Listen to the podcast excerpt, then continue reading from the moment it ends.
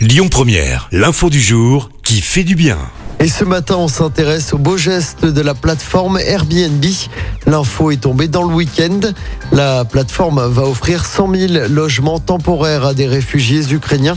Alors que près d'un million de personnes ont fui leur pays depuis le début de l'offensive russe jeudi dernier, les logements seront gratuits et sur du court terme.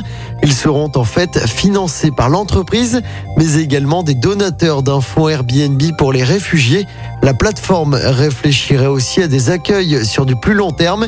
Airbnb avait déjà proposé une aide similaire en août dernier lors de la fuite suite à la prise de pouvoir des talibans. Plus de 20 000 personnes avaient alors pu être hébergées rapidement. Écoutez votre radio Lyon Première en direct sur l'application Lyon Première, lyonpremière.fr et bien sûr à Lyon sur 90.2 FM et en DAB+. Lyon Première